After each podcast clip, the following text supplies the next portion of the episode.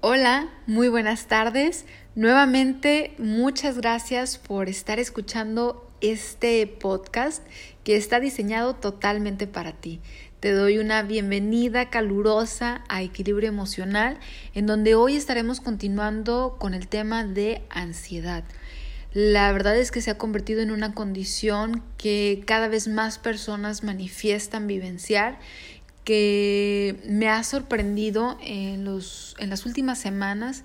He tenido personas muy jóvenes con niveles de ansiedad bastante elevados, en donde hay incluso cercanía a lo que son los ataques de pánico, por supuesto que ataques de ansiedad. Y aquí lo importante es que puedas tú identificar qué es lo que te está tratando de decir esa ansiedad. Es decir, aparece en tu persona para algo. ¿Para qué? ¿Qué te está diciendo? O sea, presta atención. Usualmente nos encontramos tan desconectados, estamos inmersos en la dinámica del día al día, pensando plan A, B, C, de mil y un situaciones que nos desconectamos del aquí y del ahora. Así es que procura hacer conciencia de, a ver, cuando yo me estoy sintiendo de esta manera, ¿cuál es el detonante? ¿Sí? Es decir, mm, ahorita eh, me quiero em, dirigir a lo mejor a, a, la cocina y quiero empezar a, a buscar entre los cajones a ver si no hay una galletita o un dulcecito. O ahorita em, me estoy mordiendo las uñas o ahorita, mientras estoy trabajando aquí en la oficina, resulta que pues me estoy eh, arrancando el cabello, ¿no? o sea, no me doy cuenta y de repente, ay, ya traigo aquí varios, varios cabellos en mi mano. Que todas estas son manifestaciones de ansiedad, entre muchas otras.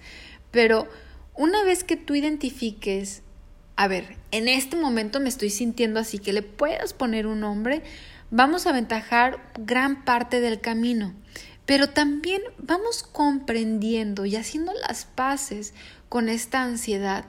No aparece mágicamente en nuestras vidas, ¿sí? Y en muchas ocasiones está asociado a una serie de programaciones que tenemos desde muy temprana edad. Te voy a poner un ejemplo que me parece bastante claro y muy recurrente, por lo menos en nuestra sociedad. Visualiza una escena en donde veas a un niño de unos cuatro años que está corriendo por el parque y de repente se cae, se raspa sus rodillitas y cuando se levanta empieza a hacer un poco de puchero porque quiere llorar de que le dolió. Y entonces va corriendo papá y mamá y le dicen, no, no, no, no pasa nada, ¿no? Y, empiezan a, hacer fiesta y empiezan a gritar como, yay, y, y le dan palmaditas en la herida como apenas queriendo tocar. Entonces el niño, imagínense esta sensación, ¿no? El niño dice, a ver, yo estoy sintiendo que mi rodilla raspada duele, pero estas personas que son las más significativas, papá, mamá, mis seres queridos, me están diciendo que debo sonreír ¿no? Prácticamente nos está diciendo como, olvida lo que sientes, tú sonríe, todo va a estar bien. Que también es un mensaje que vamos desarrollando después, porque por supuesto que culturalmente se nos ha enseñado a reprimir nuestras emociones.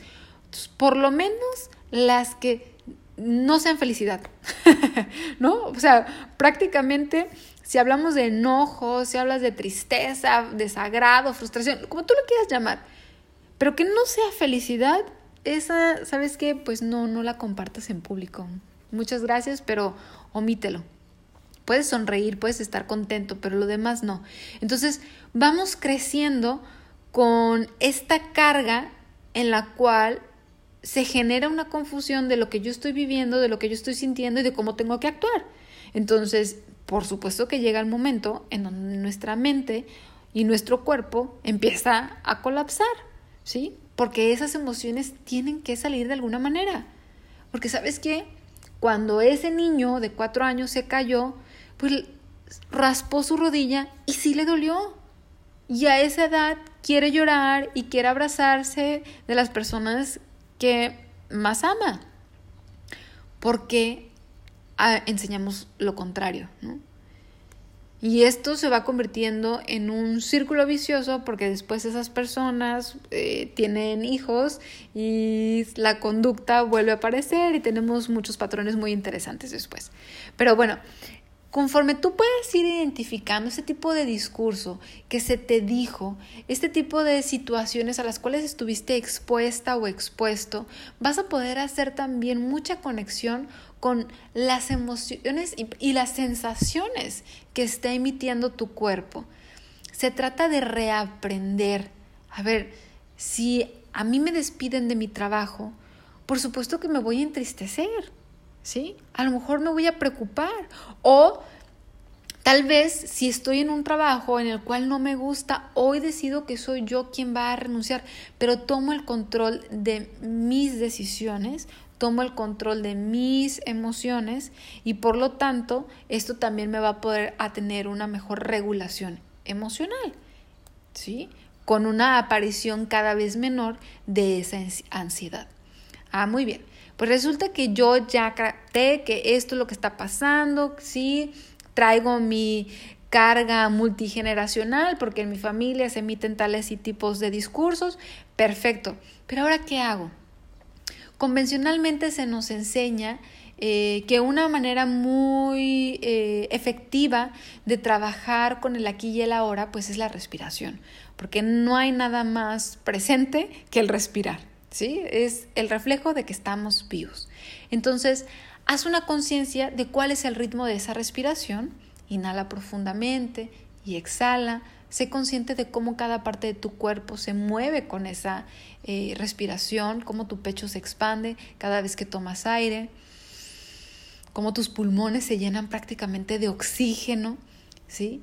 Y exhala, puedes sentir el, el aire salir de tu cuerpo y por supuesto que para esto y de manera más especializada hay estrategias muy interesantes como yoga, meditación. Si tú no puedes ir a una clase, hay videos en línea que tú puedes encontrar maravillosos. Y abro la, la brecha para compartirte una situación que en lo personal me pareció, bueno, realmente que fue algo de lo que me ha funcionado para manejar mi propia ansiedad y son los ejercicios de alto impacto.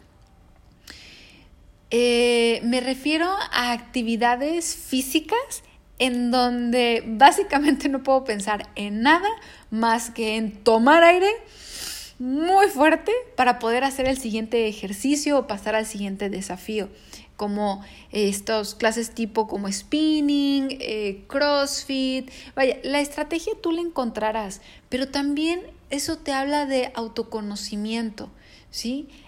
es ensayo y error, porque a lo mejor esta semana implementaste una técnica para, para, trabajar tu ansiedad y te funcionó esta semana, la siguiente la replicas y resulta que la siguiente semana mm, no, no fue funcional.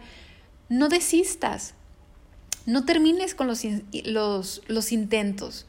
¿sí? Estás hablando de la parte más importante que hay, que es tu persona. Ese autocuidado, cómo te puedes regalar amor, cómo te puedes regalar tiempo. Pues explora las estrategias que mejor te hagan sentir. ¿sí? Y va a ser un camino, y sinceramente va a ser un camino complejo, por supuesto que sí, porque llevas toda una vida de reprimir emociones, llevas toda una vida en donde no sabes qué quieres, quién eres, qué te gusta, qué no te gusta, y vas a comenzar un camino de autoconocimiento. Es hacer las paces y comenzar desde cero con tu propia persona. Y eso puede ser también bastante motivacional.